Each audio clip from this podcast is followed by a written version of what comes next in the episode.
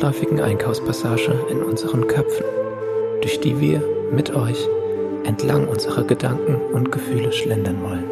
Hier bummeln wir zur Entspannung und Unterhaltung, halten aber auch vor den Schaufenstern unserer Psyche, blicken hinters Glas und reflektieren. Dabei sprechen wir aus persönlicher Erfahrung und nie als Ersatz für ExpertInnen. Hallo!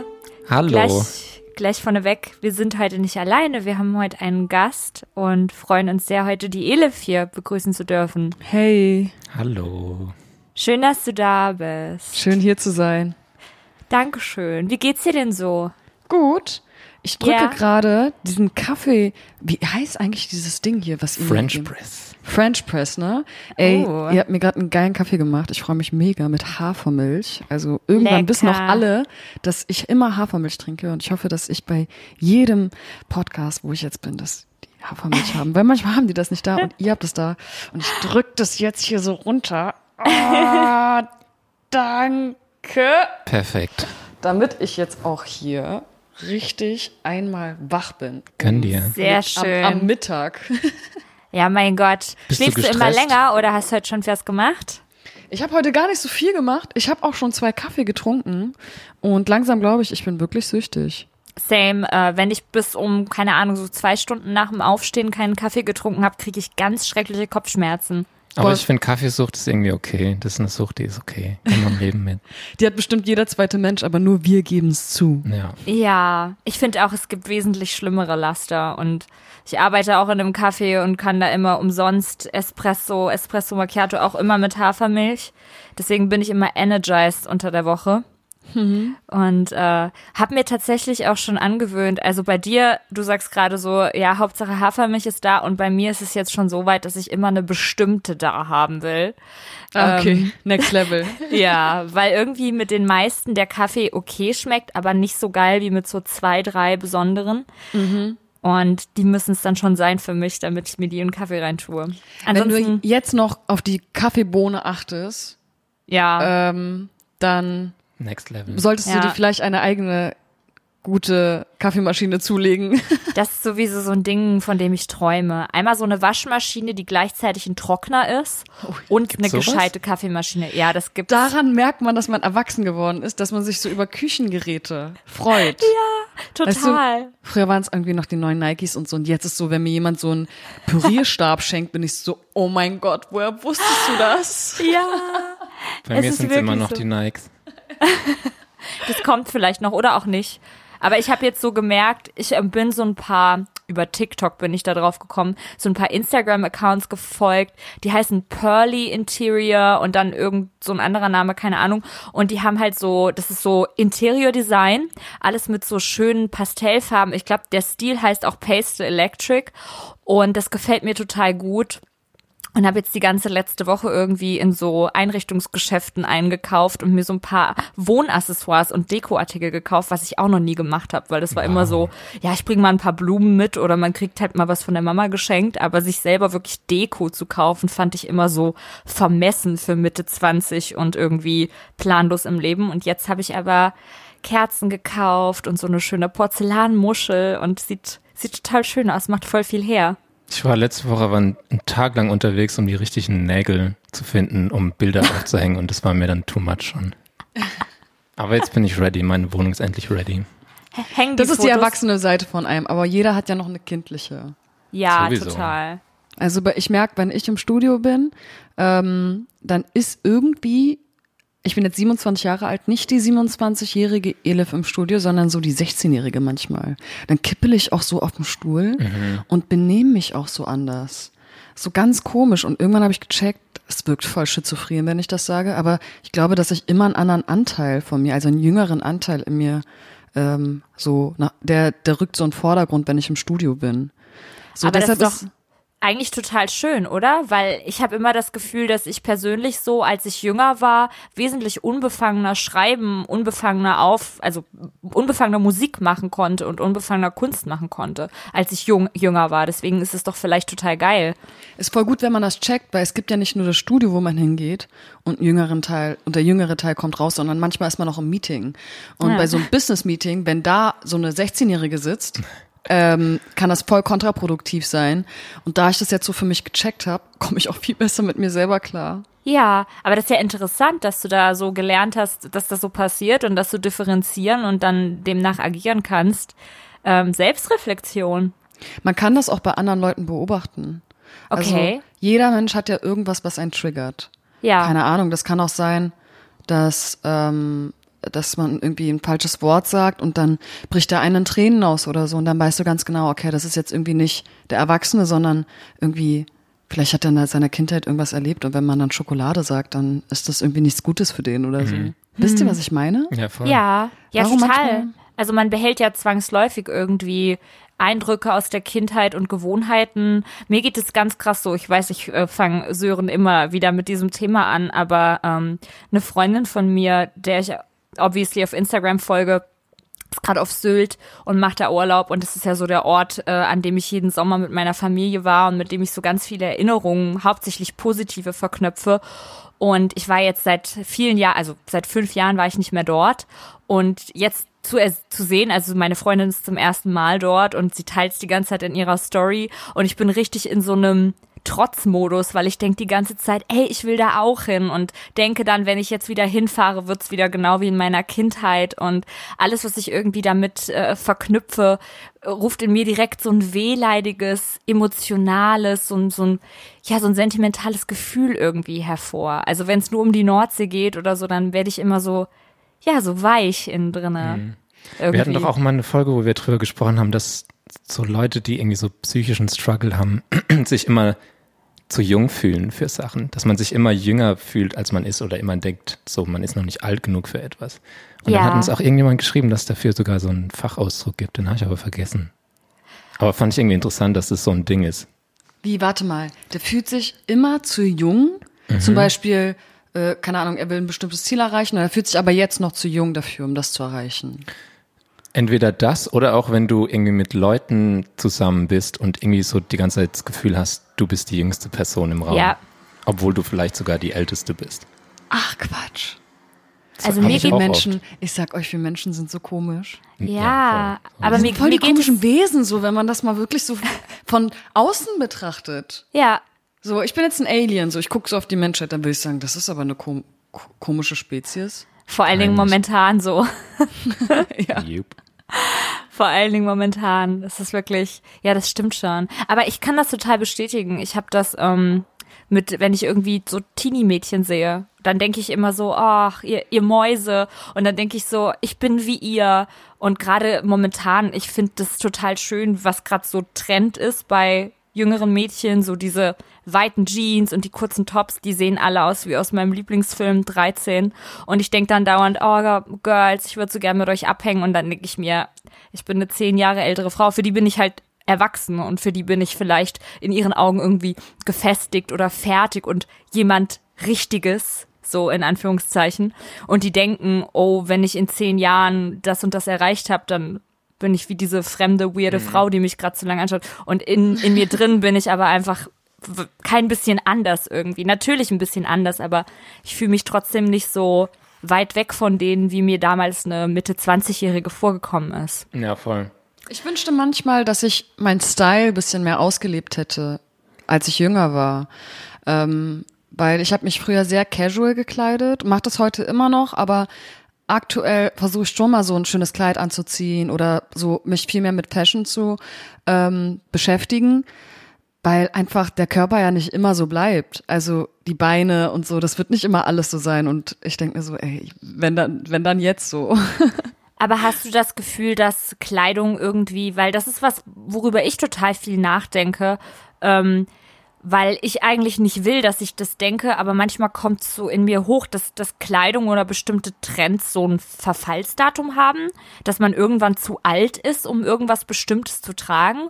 Weil ich weiß, dass ich meiner Mutter zum Beispiel früher immer gesagt habe, sie soll sich nicht so anstellen, sie soll tragen, was sie will. Und jetzt bin ich aber selber schon so, dass ich manchmal irgendwie, keine Ahnung, wenn ich online shoppe oder so etwas sehe und denke, nee, das hättest du vielleicht anziehen können mit 18 und jetzt nicht mehr. Nicht wegen meinem Körper, so, ich fühle mich jetzt wohler in meinem Körper als mit 18, sondern weil ich denke, ich sehe dann so kindlich und infantil und albern aus.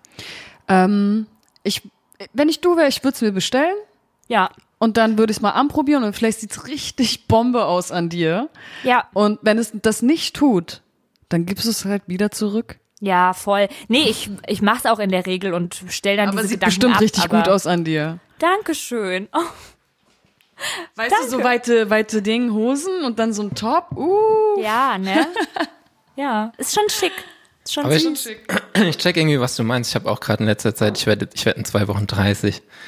Und so manche Shirts, die ich noch daheim habe, war ich auch so, ach, irgendwie, ich weiß nicht, ob ich die noch tragen soll. Irgendwie muss ich meinem Alter entsprechend mich ein bisschen anders kleiden. Aber wie sieht das denn aus, Alter entsprechend anziehen?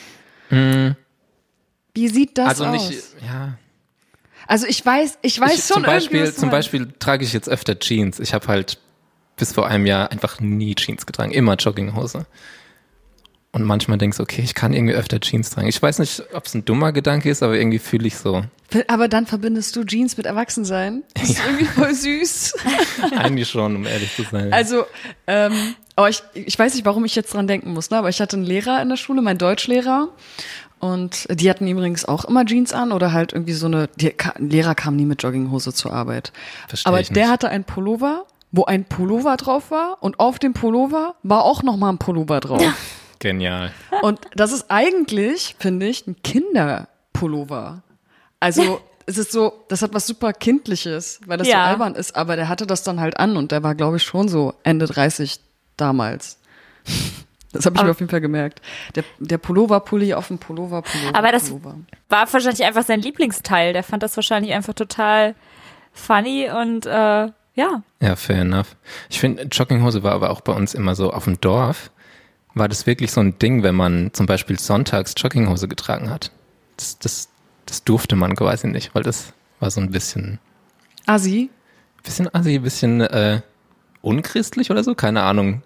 Ach, echt? Ja, Ja, genauso wie Jacke aus im Klassenzimmer. Das war immer so ein Ding mit den, mit den Jungs dann ab der zehnten Klasse. Die haben dann immer ihre Helly Hansen Jacken angelassen und saßen dann da immer und mussten und man immer durfte nie ausziehen. Caps tragen in der Schule. Das check ich auch nicht. Wir mussten tatsächlich im Hausflur, gab es so ein paar Lehrer, die dann gesagt haben, zieh deine Mütze ab, so wenn man noch nicht mal im Klassensaal war. Absurd. Sau beschissen. Ja, Bei mir Ich dürften liebe alle. es nicht mehr in der Schule zu sein. Same. Es same. ist so geil, nicht in der Schule zu sein. Ich versuche mich auch manchmal dran zu erinnern, dass ich einfach, ich muss nicht mehr für irgendwas Oh lernen, für irgendeinen Test oder Ey, so. kennt ihr noch das, was, dass man um 7 Uhr aufgestanden ist und man hat dann drei Stunden Klausur geschrieben? Ich denke mir so, Ja. wie hat mein Gehirn funktioniert um 7 Uhr morgens? Weil Ey. es ist ja irgendwie bewiesen, dass manche Menschen wirklich erst so abends erst so Ja. produktiv sind. Also jeder Mensch ist anders. So manche halt morgens, manche abends. Und haben die, die, die Ja. abends halt gut sind, voll die Arschkarte gezogen. Zum Ja, Beispiel in, der, ich. in der Schule wird ja sowieso auf individuelle Bedürfnisse bezüglich des Lernens geschissen. Also Ja. das ist, man geht da unter, wenn man irgendwie nicht nach der Pfeife tanzt und wenn man irgendwie nicht nach den Regeln spielen kann, das alles anfängt zu hinterfragen. Das war ja auch immer so ein bisschen mein Problem. Ich habe ja auch super auf die Schule gewechselt und war dann auch auf einer Schule, wo gesagt wurde, ja, die SchülerInnen werden hier individuell gefördert und als besondere Persönlichkeiten betrachtet und am Ende war es genau die gleiche Scheiße. Also ich verstehe auch, dass man irgendwie als ein Klassenlehrer, Klassenlehrerin nicht auf 30 Leute individuell eingehen kann. Aber da muss man im Kern schon anfangen, einfach kleinere Klassen zu machen und Schule generell so ein bisschen anders zu gestalten. Ich finde, es ist nicht mehr zeitgemäß, auch wie das heute noch abläuft irgendwie. Es ich glaube, das Thema ist so groß. ja, Also voll. da gibt's auf jeden Fall Leute, die, also ich könnte jetzt auch Fast aufmachen, aber ich glaube, da gibt's Leute, die sich nochmal so reingefuchst haben in das Thema. Weißt du, in welchen Fächern ich am besten war? Musik, Kunst, Deutsch. Ja. Und das sind genau die Fächer, die ich heute brauche, Ja. um zu arbeiten. Vielleicht wäre es noch geil gewesen, wenn ich bisschen gut in Mathe wäre, wegen so Zahlen und so, aber dafür habe ich ja auch ein Management. Gott sei Dank. Gott sei Dank. Ich finde Ja, Mathe eben. das Wichtigste, äh, Einzige, was ich irgendwie noch brauche, ist so Prozentrechnung. Voll. Nicht mal für das kann ich richtig. Sei mal ehrlich. Kannst du bitte jetzt mal ein Beispiel machen und du rechnest es im Kopf? Kopfrechnen ist nicht mein Ding, das Ja. habe ich nie gesagt. Deshalb gibt's Handys mit Taschenrechner. Ja, stimmt. Aber man, äh, Prozentrechnung ist das Einzige, was man braucht. Ja, Total, ja. Ja. Oder Plus und Minus halt. ja aber, aber nicht, äh, keine Ahnung, wie lange hat man 13 Jahre Mathematikunterricht? Brauche ich nicht. Dieses, Keine Ahnung, ab der X achten Klasse und dann wurde alles irgendwie. Es kam das X, dann kam noch das Y und dann kamen noch, glaube ich, alle anderen Buchstaben, oder? Binomische Formeln. Uah. Okay, Themawechsel. Schauer Ja. über den ganzen Rücken. Jetzt musst du wieder ein Hundebellen hier einfügen, Sören, weil ich gerade schon wieder gewürgt habe. Oh, stimmt. Ich kann mir das nicht Hundebellen ist äh, bei uns naja. immer Zensur. Ja, äh, Mathe braucht man später nicht mehr. Vor allen Dingen hat man ja jetzt einfach immer einen Taschenrechner in der Hosentasche mit dem Handy und generell, also ich habe das Gefühl, aber ich glaube, das liegt auch auf der Hand, dass alles so ab der achten Klasse komplett sinnlos gewesen ist in Mathe. Und Physik und Chemie sind auch so unnötig. Also, I don't get it. Du hast gerade gesagt, man hat den Taschenrechner immer am, äh, auf dem Handy, ne? Ja. Wisst ihr, was auch richtig praktisch ist? Die Taschenlampe im Handy. Ja. Ey, wie oft als Kind oder als Jugendlicher brauchte ich so eine fucking Taschenlampe und endlich, ey, dieses iPhone, ne, oder auch andere Handys. Ich bin so froh, dass das gibt. Ich habe eine äh, Bildschirmzeit, glaube ich, manchmal von fünf bis acht Stunden, weil ich damit alles mache. Da ist mein ganzes Ja. Leben drauf. Ich Same. mache Überweisungen drauf, E-Mails, mein Instagram, alles. Ja. Oder, oder was ist eure Bildschirmzeit? Auch immer Insta. sieben oder acht Stunden. Ach so, zeitlich, Ja. keine Ahnung. Habe ich ausgestellt, will ich nicht wissen. Ist mir egal. Aber ich frage, ja, stimmt, Taschenlampe. Ich frage mich, was aus so, aus Mac, kennt ihr noch Mac-Lights? Das waren diese Taschenlampen, diese beliebtesten Taschenlampen früher. Die sind doch locker alle pleite jetzt. Es gibt immer noch Leute, die Taschenlampen kaufen. Max Sand dann zum Beispiel hat eine Taschenlampe. Aber Krank. das tatsächlich, also so eine richtige weitwerfende Taschenlampe, glaube ich, brauchen Leute auch noch. So. Quatsch. Die einzige Taschenlampe, die ich jetzt noch brauchen könnte, wäre die, die man auf dem Kopf trägt, die so, die so bauarbeitermäßig aussieht. Weil wenn du keine Ahnung, beide Hände frei haben willst, dann kannst du so mit deinem Kopf so leuchten. Das stelle ich Ja. mir Praktisch. ziemlich gut vor. Vor allem richtig gut, weil, weil mein Kleiderschrank ist ja jetzt komplett schwarz. Ich trage nur schwarze Klamotten, außer manchmal, wenn ich zu meinen Eltern gehe, dann ziehe ich mir was Weißes an, weil die langsam Angst haben, dass ich Gothic werde. Oh oh. ähm, ich brauche wirklich äh, Taschenlampen in meinem Kleiderschrank, weil ich sonst meine Klamotten nicht wiederfinde. ja. Fair enough. Ich leg die auch so, dass der Brand oder irgendwie was vorne ist, weil sonst kann ich die T-Shirts nicht voneinander unterscheiden. Schwarz aber auch schönste Farbe. So, wir, wir können mal ins Thema gehen, so ganz, Ja, tatsächlich. ganz langsam. Also erstmal, Elif hat ein sehr, sehr schönes Album rausgebracht. Dankeschön. Ist, Habe äh, ich heute Morgen Platz auf dem Weg zur gechartet. Arbeit gehört. Auf sieben. Ja, voll krass, ey, einfach auf sieben. Natürlich, man will immer auf die Eins. Aber mit Aber mir zusammen hat halt so Bones MC rausgebracht und so, da kommst du einfach. Also auch wenn ich, wenn ich gebetet hätte, jeden Tag ein halbes Jahr, ich hätte es nicht geschafft gegen Bones. Und ähm, ich glaube, Joy Delalani war auf Platz fünf. Und ihr gönne ich das auch so von Herzen. Voll. Die ist auch schon so lange dabei. Auch eine tolle Platte gemacht. Ähm, darum Platz sieben. Ich bin sehr zufrieden. Top ten. ja, Beide Singles Top Gratulation, davon äh, äh, kann ich nur träumen. ja, wow. Unser Thema heute ist äh, toxische Beziehungen. Mhm. Darum geht's ja auch viel in deinen Texten. 10. Oh ja, sehr viel. Hattest du etwa eine to toxische Beziehung? Wahrscheinlich. Wie kommst du denn jetzt darauf? äh, ja, hatte ich nicht nur eine, sondern äh, äh, zwei, würde ich sagen, wo ich sage, boah, das war schon richtig toxisch. Ich muss aber an dieser Stelle sagen, es ist einfach mit dem Finger auf andere zu zeigen und zu sagen, ey, der war richtig blöd und so. Aber man muss den Fehler halt auch bei sich suchen.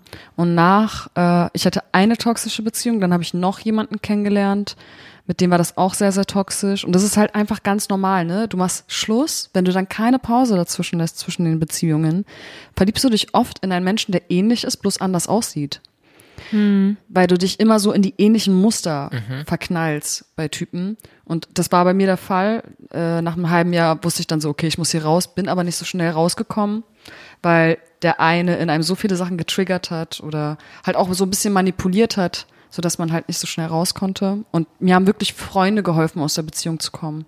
Das war richtig krass. Ähm, aber der hat mich sehr inspiriert für die jetzige Platte, die ich geschrieben habe und auch so, wie ich mich danach entwickelt habe, weil ich habe das genommen, dieses Schlechte und bin halt dann an ein Loch gefallen und so.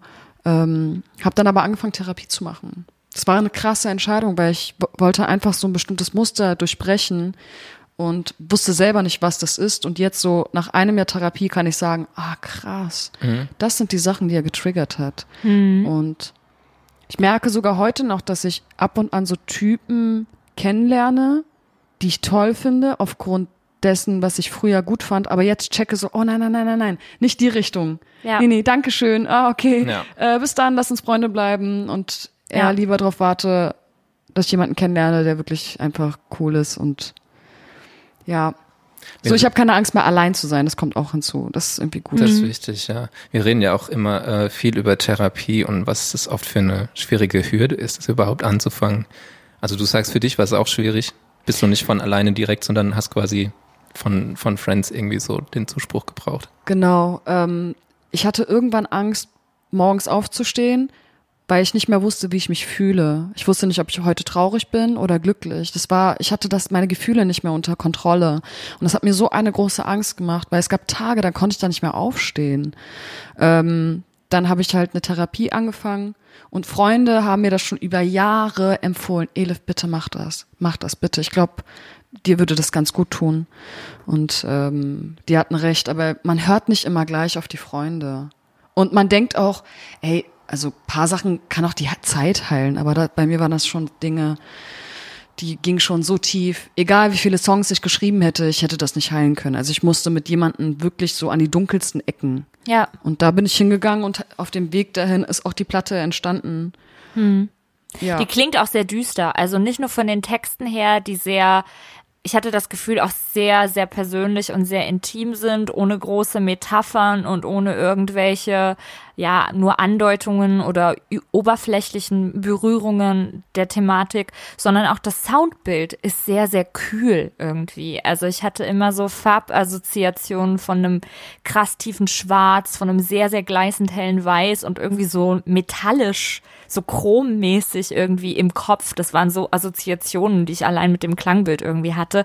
Und ich finde es intens, dass das da jetzt nicht nur durch Lyrics geschafft wurde, sondern eben auch durch das komplette Soundbild, dass man einfach dieses, ja, dieses, äh, ich will nicht sagen Unwohlsein, weil das dann so klingt, als ob die Mucke nicht gut wäre und das finde ich schon, also obviously, aber doch ist es irgendwie so beschleichend. Es ist so ein es, bisschen es beruhigend. klingt halt nach Nacht. Also Genau, die Platte ja. heißt Nacht und sie Ja. klingt auch so und die Ja. Texte sind auch so. Es ist so.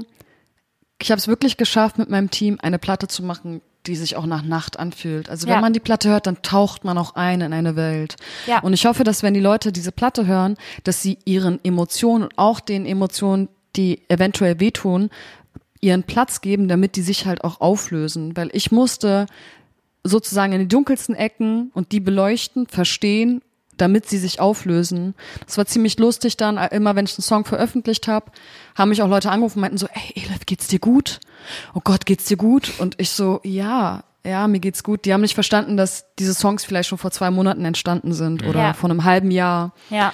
Ähm, und ich jetzt nach der Platte wirklich so auch zu der Frau geworden bin, die ich immer sein wollte, die selbstbewusste, die sich gut kennt und so. Und das kannst du nur, wenn du dich halt selber beleuchtest. Ja. Viele drücken das weg.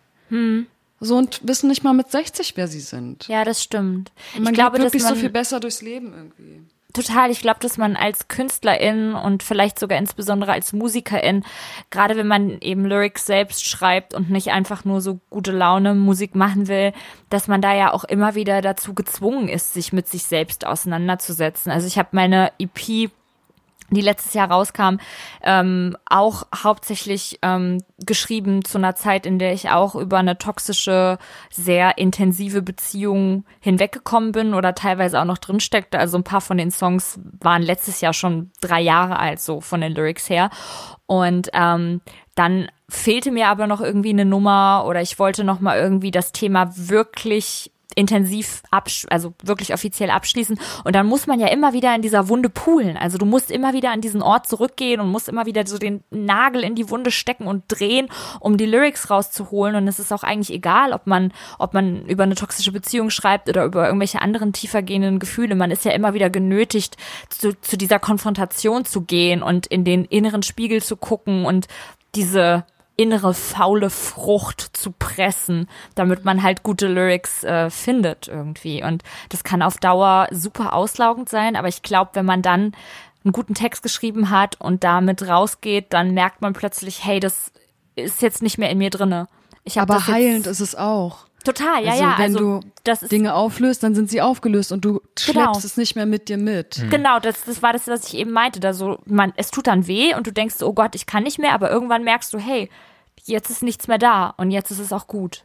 Es gibt doch diesen. Begriff Wachstumsschmerz, oder? Ja, genau. Dieses, wenn die Knochen so wachsen, so als Kind dann irgendwie, oder das tat doch so weh, dann hat man immer gesagt, die Knochen wachsen Ja. oder so. Ja. Und ich glaube, dass wenn du aus dir hinaus, heraus wachsen willst oder irgendwo hinwachsen willst, dann ist das auch immer ein bisschen schmerzhaft, weil das auch immer mit Loslassen zu tun hat. Und was halt gefährlich ist, ist manchmal, dass Leute sich mit ihrem Schmerz auch identifizieren. Äh, dass sie sagen, ja, ich bin halt ein Chaot oder ich bin halt immer melancholisch drauf und dann heilen, also geben, suhlen sie sich da drin, weil sie dieses Gefühl so gut kennen und damit umgehen können, aber auf Dauer kommen sie halt nicht voran. Und das war auch sehr, sehr schwierig für mich, weil ich kenne mich nur so melancholisch und so immer so gerne so über solche Themen redend. Ähm, und ich habe gedacht, ich müsste eine diese Seite von mir komplett aufgeben, damit ich glücklich werde. Und da kommen wir wieder zu diesen kindlichen Anteilen. Ich habe gemerkt, dass ich mich mit diesen kindlichen Anteilen von mir angefreundet habe, weil das sind die, die getriggert werden. Weißt du, wenn ein Typ mich verlässt oder halt verlassen hat, dann hat, war das so ein großer Schmerz für mich, weil, keine Ahnung, ich damals im Kindergarten äh, von meiner Mutter mal vergessen worden bin oder so und das irgendwie was in mir triggert oder so. Und jetzt kenne ich so all diese Triggerpunkte von mir und kann damit umgehen und muss die Seite nicht aufgeben, weil das sind alles, das bin alles ich. ja. So, ich kann jetzt entscheiden, welche Seiten ich halt so raushole und wie ich mit denen umgehe. Ja, das ist ja oft auch so ein utopisches Denken, wenn man äh, so vor der Therapie, dass man irgendwie denkt, man muss alles Schlechte irgendwie muss jetzt weggehen und aufhören. Je, jegliche psychische Erkrankung muss komplett weggehen. Nur dann bin ich glücklich. Aber es geht ja immer darum, äh, damit umgehen zu können. Und vor allem auch, wie du sagst, dass man sich nicht zu wohl fühlt in diesem schlechten Gefühl, sondern dass man irgendwie auch ready ist oder sagt so, ich habe Bock auch mal wieder glücklich zu sein. Ja. Das hatte ich zum Beispiel auch ganz lange, wo ich so mit Depressionen zu kämpfen hatte, dass ich mich so krass wohl in, äh, in, in diesem Gefühl gefühlt habe. Und auch man kriegt ja auch Aufmerksamkeit. Ja, Dann sagen andere so, total. oh, geht's dir wirklich gut und Ja. so und kann ich dir helfen? Und dann gefällt dir das ja, weil du, weil vielleicht auch das ein Teil ist, den der irgend, irgendwas sehnt sich auch nach der Aufmerksamkeit Ja, oder so. Auch ein Grund, warum ich angefangen habe, Mucke zu machen. Ganz klar, weil ich von meinen Eltern gesehen worden werden wollte und auch von anderen Leuten und Aufmerksamkeit brauchte, um mich ähm, wertgeschätzt zu fühlen. Ja. So, und heute brauche ich das nicht. Ich mache wirklich Musik, weil ich es liebe. So, Voll schön. Also es ist gesünder, weißt du? Ja. Es gibt ja viele Leute, die mit 27 gestorben sind, ne? Ich hatte voll Angst auch vor diesem Alter, aber ich bin jetzt 27, ich habe ja die Therapie mit 26 begonnen. Ja.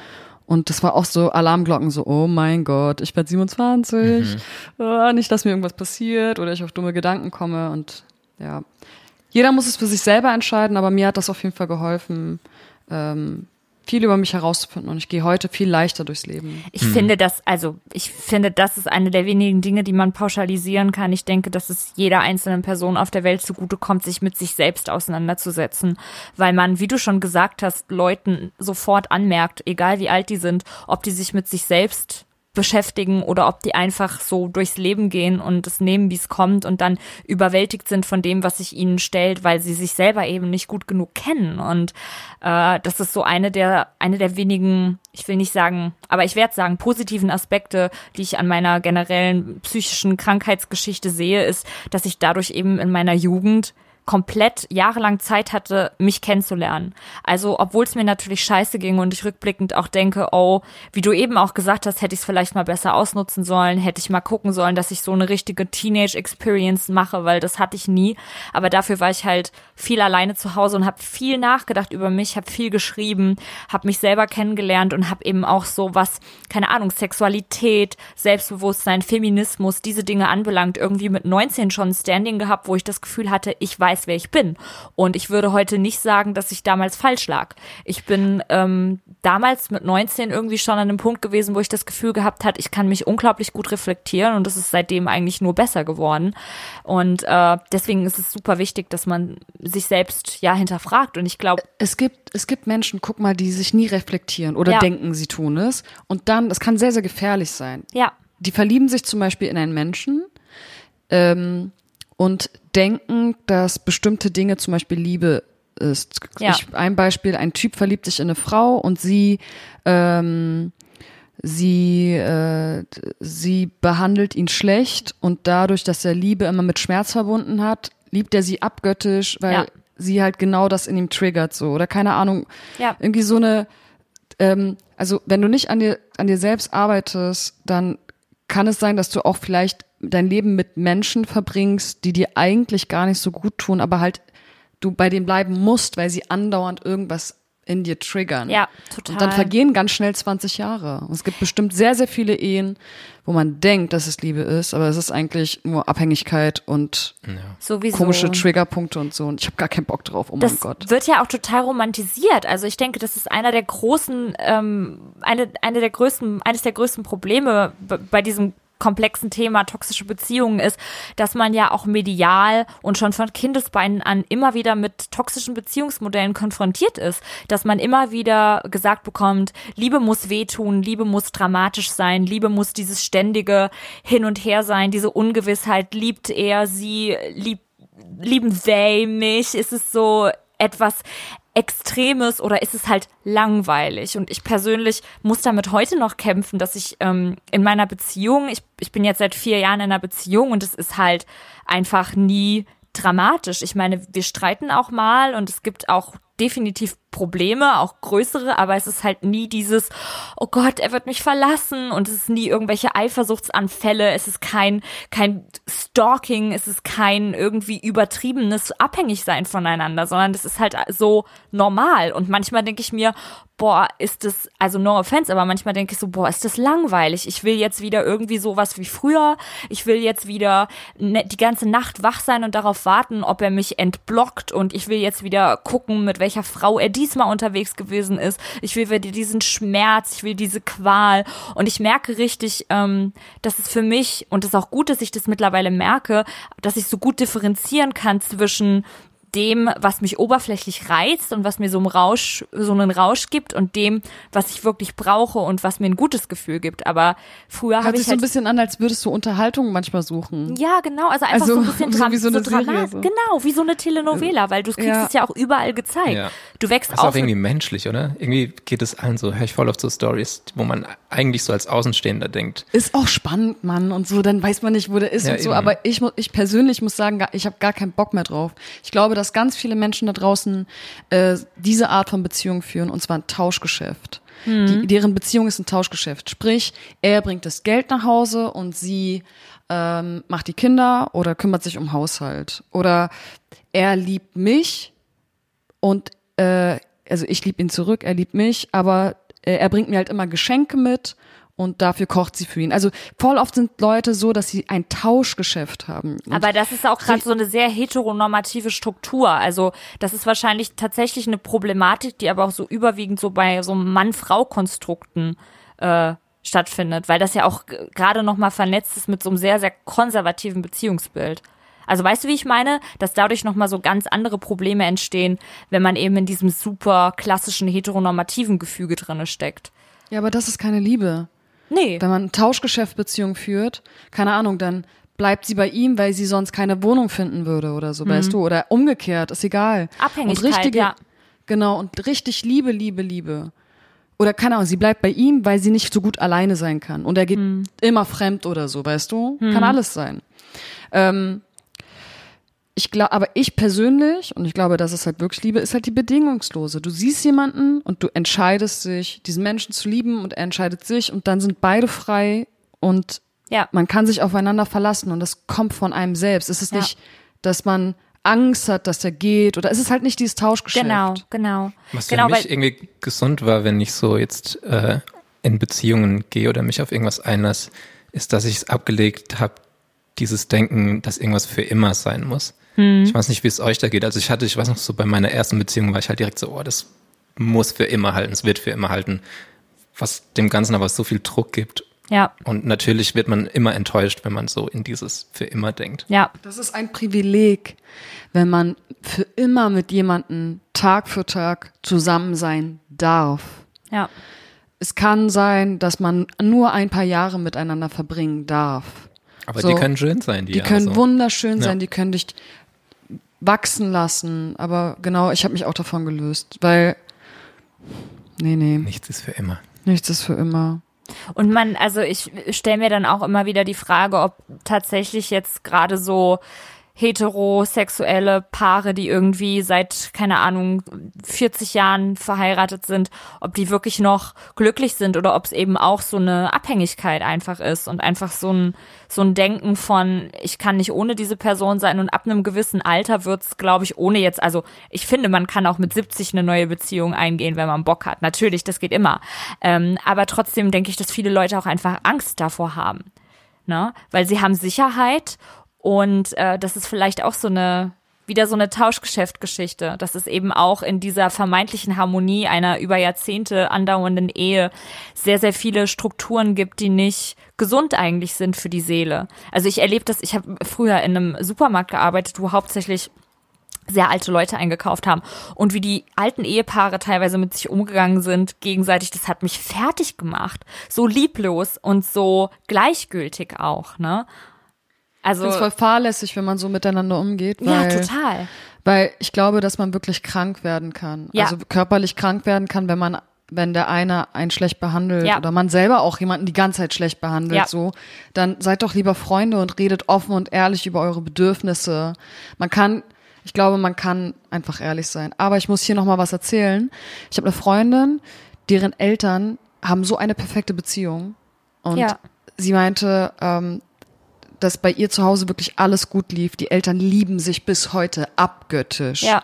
Und dass sie aber mit 40 immer noch Probleme hat, jemanden zu finden, weil sie so einen krassen Standard hat ähm, an Beziehungen, weil es so perfekt bei ihren Eltern ist. Ja. Und es einfach niemanden gibt, gab in ihrem Leben, der das dem Wasser reichen kann. Und deshalb ist dieses, das ist voll hoch bei ihr. Das finde ich auch krass. Es macht voll viel aus, so wie, wie die Eltern, wie da die Beziehung war oder ist. Ja. Auf einen selbst. Ja, das stimmt. Ich finde das gruselig. Ich, äh, ich wollte das immer nicht. Ich, meine Mutter hat früher immer gesagt, sie merkt, sie sei wie ihre Mutter, also meine Oma. Und dann dachte ich immer, oh Gott, das will ich nie über mich sagen. Und jetzt merke ich das aber auch so ein bisschen generell, dass ich irgendwie meiner Mutter sehr ähnlich bin. Ähm, in nicht allen Hinsichten. Ich bin auch in einigen meinem Vater ähnlich. Aber auch was so die Beziehung. Also meine Eltern sind seit 32 Jahren zusammen und ähm, haben auch meinen größten Respekt davor. Das war auch nicht immer leicht. Äh, Ich weiß auch, dass sie sehr schwierige Phasen hatten. Aber was zum Beispiel für mich sehr krass war zu sehen, war dieser Beweis der bedingungslosen Liebe, als mein Vater schwer krank wurde und meine Mutter jeden Tag im Krankenhaus war. Mein Vater lag eine Zeit im Koma und meine Mutter ist morgens hingefahren und abends zurückgekommen. Jeden Tag, acht Monate lang. Und das war wirklich für mich so, das hat was mit mir gemacht. Also das hat auch, glaube ich, meinen Standard an eine Beziehung nochmal auf eine ganz andere Ebene gehoben und hat mir eben auch nochmal irgendwie so bewiesen, ey, dieses, ähm, natürlich kann es auch sein, in dass schlechten Tagen. in Mann. guten wie in schlechten Tagen, genau. Also entweder man hat irgendwie so einen aufregenden Fling und es ist alles dramatisch und es ist so diese verbotene Liebe, die nicht sein soll, oder man hat einfach jemanden, der gleichzeitig auch der beste Freund ist und der in schlechten Tagen an deiner Seite ist und an deinem Bett sitzt notfalls oder auch mit dir einfach rumblödelt und gleichzeitig eben auch ein Kumpel ist. Und ich glaube, das ist auf Dauer einfach viel, viel mehr wert als dieses Hin und Her. Und trotzdem, man denkt dann im Nachhinein, wenn es vorbei ist, denkt man manchmal so, ach ja, irgendwie, irgendwie war es ja auch toll. Und ich habe das auch, ich stehe auch noch in Kontakt mit dem, mit dem Typen, mit dem das äh, so war bei mir. Und manchmal reden auch wir darüber und dann wird so ein bisschen, da müssen wir immer so Stopp sagen, weil wir merken, dass es dann so einen Punkt überschreitet, wo wir beide nostalgisch werden für eine Zeit, in der es uns absolut beschissen ging. Weil man immer nur so sich an die schönen Dinge erinnert und das Ganze so krass idealisiert Ja, und so die, die Scheißzeiten einfach komplett äh, ignoriert oder, oder vergisst. ja, Ich finde ja Reibung in der Beziehung gut. Ich finde halt Respektlosigkeit scheiße. Ja. Weißt du, dass man kann sich streiten und immer wenn man sich streitet, kommt man ja auch an so Punkte in einem selbst, Streit ist auch wichtig. Die man so nicht gelöst hätte. Der, derjenige ist ja auch der Spiegel von einem so. Ja, Ähm, aber man darf halt nicht respektlos werden. Und das ist halt der Unterschied, wenn du so sagst, du siehst die alten Leute und wie die sich behandeln, ist halt richtig scheiße. ja, Ähm, das ist blöd, aber man, man, man kann auch respektvoll streiten. ja. Auf jeden Fall. So und sich keine Angst machen, dass man gleich geht oder so, sondern, keine Ahnung, Standpunkt erzählen. Ja. Ich weiß nicht, ich hatte jetzt irgendwie, ich habe mich lange nicht mehr mit jemandem gestritten, weil ich ja jetzt auch keine Beziehung habe. Ja, Ja.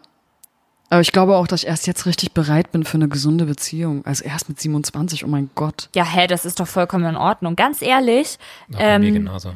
Echt? Ja, ja. Ich habe immer gedacht, so, oh, aber krass, dass man denkt, dass man das gleich kann. Dass man mit 18 denkt, ach, wenn ich jetzt eine Beziehung habe, dann kann ich kann eine Beziehung führen. Aber das ist so, das ist so besonders. Ja, Einen Menschen zu finden, den du jeden Tag gerne siehst, Ja. mit dem du jeden Tag gerne abhängst, mit dem du ein Leben vorstellen kannst, vielleicht Kinder vorstellen kannst, Haus bauen kannst. Alles ist so besonders. Ich habe das früher nicht zu schätzen gewusst.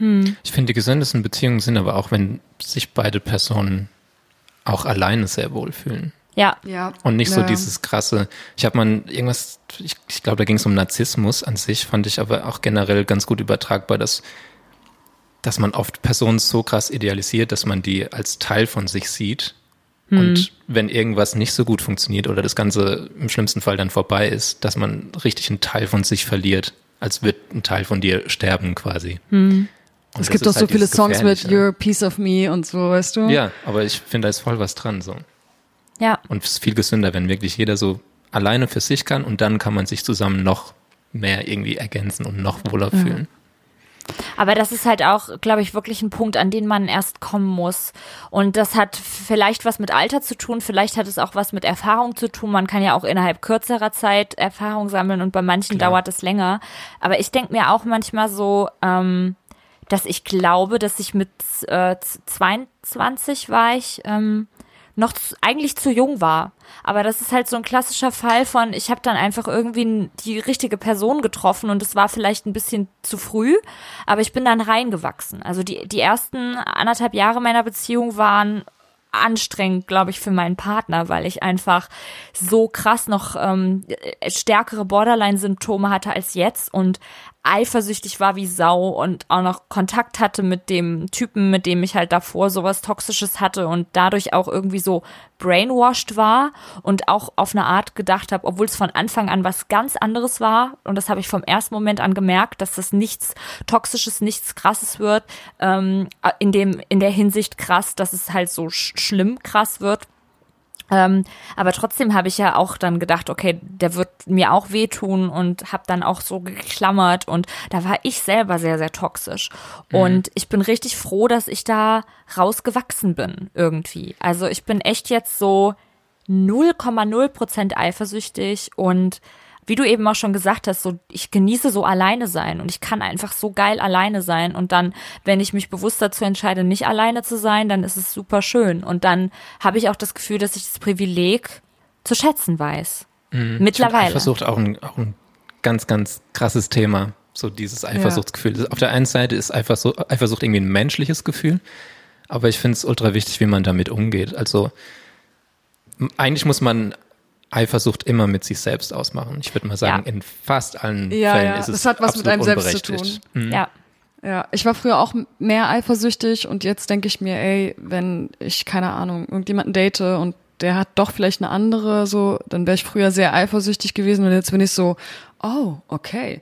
Du siehst mich nicht und meinen Wert nicht. Okay, versuch's Ja. mit der anderen, aber ich kenne mich und ich weiß, ich bin sau cool und wenn du es nicht siehst, dann hast du mich nicht verdient. Ja. Voll gut. Also ich bleib so bei mir. Äh, Aber was ist denn jetzt? Sind toxische Beziehungen jetzt gut oder schlecht? Weil anscheinend kann man ja aus einer toxischen Beziehung etwas Gutes ziehen, je nachdem, wie Mhm. man halt an sich arbeitet oder so, was man vorhat. Weil Also ich, Ja. ich finde, das ist wieder so eine Sache. Das ist genau wie, also in unserer letzten Folge hatten wir das Thema Essstörung und ähm, ich, ich weiß, dass ich dadurch ein Mensch geworden bin, der ich vielleicht nicht wäre, wenn ich einfach keine Essstörung bekommen hätte. Ich hätte viele Erfahrungen nicht gemacht und ich wäre sicherlich weniger selbstreflektiert. Ich wäre weniger in Tune mit mir selber und würde weniger Sachen in der Welt in Frage stellen. Aber trotzdem denke ich, äh, lieber würde ich es, wenn ich, wenn ich von mir selber weggehe und mir überlege, okay, ich habe hier ein junges Mädchen, schicke ich die in eine toxische Beziehung, damit sie daran wächst, oder lasse ich die eine super geile Zeit mit ihren Girlfriends haben und irgendwann irgendeinen Fußballverein Niklas daten, mit dem sie dann für immer zusammenbleibt und dann ist es vielleicht ein bisschen lame und dann ist es auch vielleicht nicht nicht aufregend und und vielleicht nicht das, wovon sie geträumt hat, aber es geht ihr gut, dann würde ich immer sagen, Alter, hab eine gute Zeit mit deinen Freundinnen und heirate deinen Fußballverein, Niklas, weil das einfach, ähm, man, ich, ich bin, ich finde es scheiße, wenn man so das Gefühl hat, man brauchte eine schlechte Erfahrung, um daran zu wachsen. Das ist nicht nötig, um zu wachsen. Das ist nicht nötig, um reif zu werden, klug zu werden, stark zu werden. Ähm, und deswegen, nee, ich wünsche das niemanden.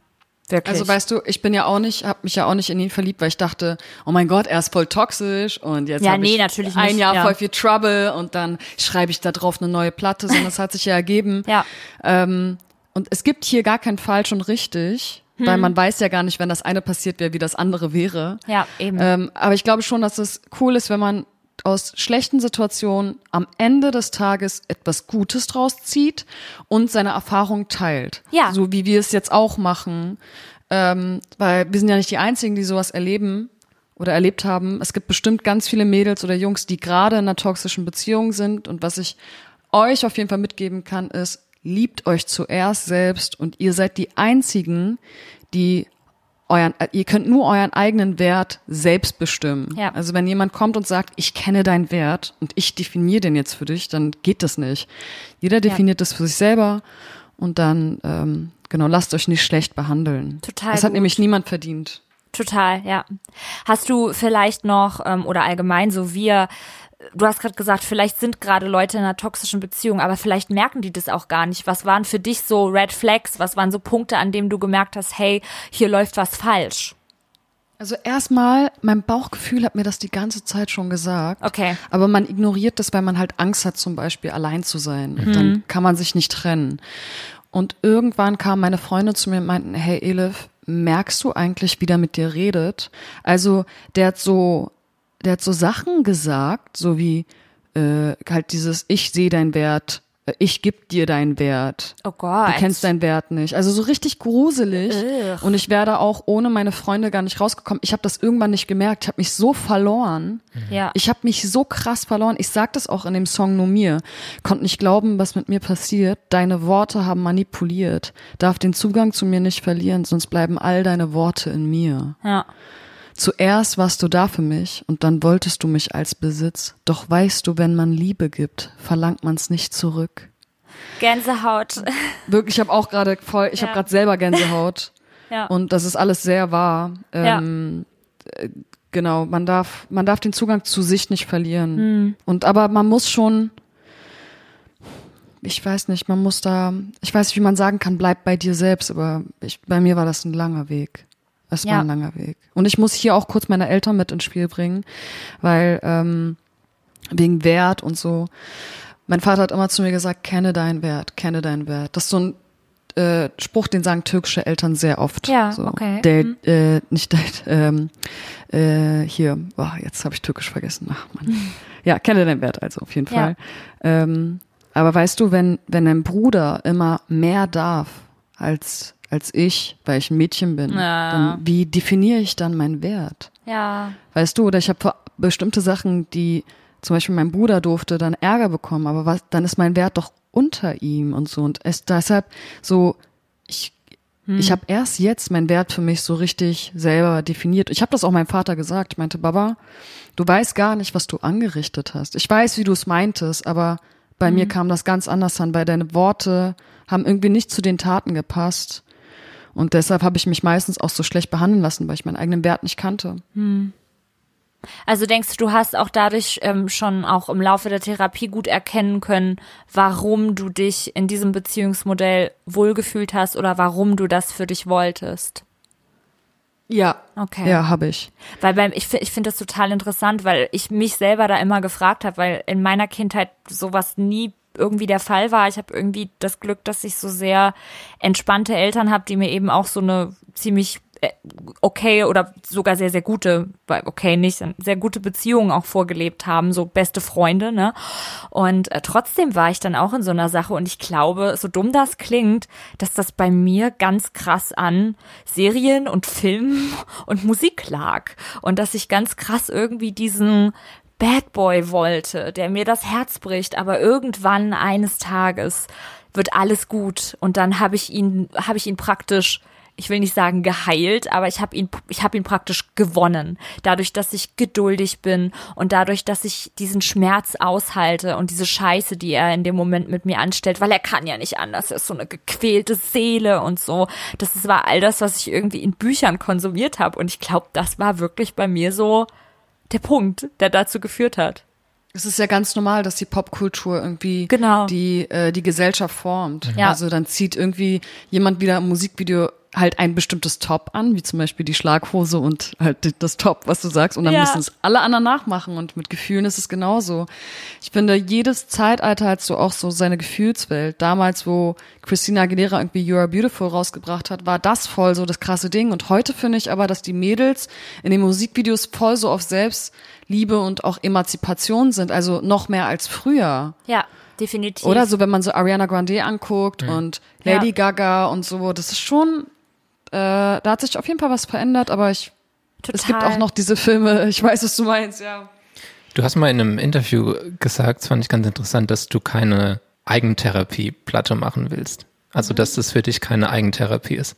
Ja. Hättest du die Platte vor der eigentlichen Therapie, hättest du die so schreiben können oder war quasi die Therapie so der Weg dahin und es war so das letzte bisschen, was dir noch Ich würde sagen, guck mal, die Platte, die hat mich jetzt nicht therapiert oder so. Ich habe einfach nur das aufgeschrieben, was ich so gefühlt habe und habe auch voll oft im Nachhinein erst gemerkt, boah, krass, was fühle ich da eigentlich? Ich habe die jetzt nicht genutzt, um dann voll so alles über mich herauszufinden, weil das habe ich ja in der Therapie gemacht und ich finde, Songs entstehen auch so nebenbei. Du lebst dein Leben und dann gehst du ins Studio und schreibst auf, was dir passiert. Ich habe aufgehört, meine Musik auszunutzen für mich selbst. Ich schreibe eine Geschichte auf und ähm, und dann ist, geht's halt um mich, aber ich nutze das jetzt nicht die ganze Zeit, um, um mich selbst zu heilen, sondern ich schreibe die Songs auch aus, dies, aus so einer Perspektive, dass andere Leute sich auch damit identifizieren können. Ja. So, ich will ja das, ich will ja viele Leute mit meiner Musik erreichen. Ja. Ich muss noch eine Sache sagen, die Nachtplatte ist ja sehr, sehr dunkel. Und das ist auch absichtlich so, dass ich die so geschrieben habe, dass man halt so durch seine Ängste geht. Aber wenn ich jetzt noch mal eine Platte schreiben könnte, würde ich halt einen Schritt weitergehen. Es würde, ich würde nicht sagen, es würde heller werden und Licht werden. Meine Songs kommen meistens eher aus der so Dunkelheit raus. Aber ich würde die Perspektive ändern. Äh, so ein Song wie Freunde, ich tu so, als wenn wir Freunde wären, als wäre es mir egal, wie du mich ansiehst, würde ich so nicht mehr schreiben, weil ich nicht mehr so bedürftig bin. Weil wenn jetzt ein Typ kommt und er keinen Bock hat auf mich, dann würde ich sagen, okay, dann geh. Ja. So, so, aber das hätte dann trotzdem irgendwie sowas Elefiges, ähm, so halt sowas Dunkles, weil meine Stimme da einfach so ist und ich auf so eine Musik stehe, aber die Perspektive würde sich ändern. Ja. Und das ist auch Wachstum. Total. Ich finde ich find das äh, Tag-Nacht-Thema auch immer mega spannend. Ich, also mir geht zum Beispiel so, dass nachts geht's mir sehr oft sehr schlecht und tagsüber kann es mir aber komplett geil gehen. Also ich finde diese, wie sagt man, Ja. Balance ist, äh, finde ich, extrem krass immer. Die Was Nacht Tag ist und das, Nacht. was du draus machst. Guck mal, die Nacht kann auch so, manchmal so demütig sein. Du guckst an so einen Sternenhimmel und denkst dir so, boah, ey, wir sind so klein und das Universum ist so groß, was sind denn schon meine Probleme Ja. oder so, weißt du ja, so? das stimmt, so Nächte gibt's auch. Oder die Nacht kann auch aufregend sein oder gefährlich sein. Es ist das, was du draus machst. Und du bist bestimmt nicht jede Nacht traurig. Aber Nicht mehr, nee. nee, nicht mehr. Sehr schön, sehr schön. Voll schön. Dankeschön dafür, dass du so offen mit uns äh, darüber geredet hast und nochmal ein bisschen von deiner Platte erzählt hast und von deinen, ja, auch Methoden, wie du dazu gekommen bist. Und ich finde es schön, dass wir mit so einem Fazit hier rausgehen können, nämlich so, dass man äh, den eigenen Wert kennt und dass man den für sich selber bestimmen kann und dass man den sich nicht von irgendjemand anderem erzählen lassen soll und dass das auch der erste Schritt ist. Und ich finde es vielleicht nochmal wichtig auch zu erwähnen, dass wenn man jetzt selber vielleicht auch im Zuge vom Podcast oder generell gerade in dem Prozess ist, in dem man merkt, man steckt in einer toxischen Beziehung fest, dass man sich trotzdem auch Zeit gibt, weil man, wenn man merkt, dass man nicht bereit ist, von heute auf morgen Schluss zu machen und es ist jetzt keine brenzliche Situation, in dem das Leibeswohl in Gefahr ist, dass man sich selber auch die Zeit gibt, die Stärke zu sammeln, um da rauszugehen und dann wirklich auch, ja, wirklich gestärkt zu, zu bleiben und zu sein. Und dass man mit Freundinnen darüber redet, dass man sich jemandem anvertraut, dass man vielleicht darüber schreibt, dass man vielleicht auch direkt mit äh, den PartnerInnen darüber redet, wenn das möglich ist. Ich meine, es gibt ja nochmal verschiedene Abstufungen. Es gibt ja eine toxische Beziehung, die mit Gaslighting zu tun hat und mit irgendwie krasser Eifersucht und irgendwelchen anderen Sachen. Ähm, ich habe auch manchmal das Gefühl, ich kann sehr toxisch sein, wenn wir streiten oder so, aber dann gibt's eben auch Beziehungen, ähm, hier fliegt gerade ein Hubschrauber vorbei, Gott. Moment. Versteck dich, sie haben dich gefunden. Na, na. Jetzt, Jetzt. hört man es nicht mehr. Ähm, genau, ich muss kurz überlegen. Ähm, ja, es gibt eben auch ähm, die Art von Beziehung, in der körperlicher Missbrauch ähm, stattfindet und auch krasser psychischer Missbrauch stattfindet.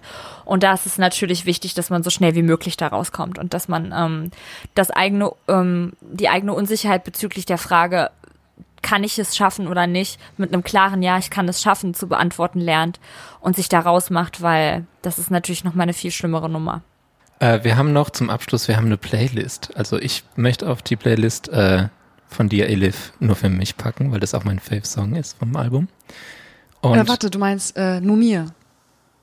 nur mir? Numir. Sorry, dann habe ich den Titel. Ich habe es mit Titel nicht so, aber Kein genau den Problem. Song meine ich. Ist mein Fave-Song. Numir. Ähm, willst du was draufpacken auf die Playlist?